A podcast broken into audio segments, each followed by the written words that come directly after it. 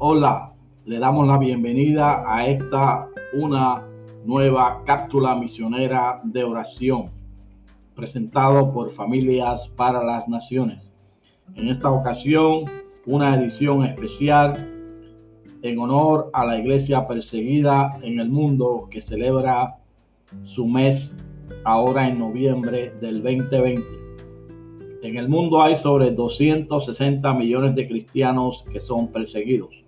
Uno de cada ocho de ellos es perseguido en el mundo. Y hay cinco áreas que abarcan la persecución. Número uno, persecución religiosa, especialmente en el Medio Oriente. Número dos, persecución militar, especialmente en África. Está Corea del Norte, que es el país que más persecución tiene en el mundo hacia los cristianos.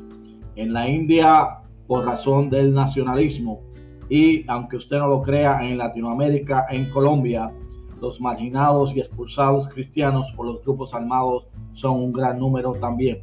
Así que les invitamos a que durante todo el mes de noviembre estemos orando por la iglesia perseguida. Les habló este, su hermano y amigo Mickey Rivera.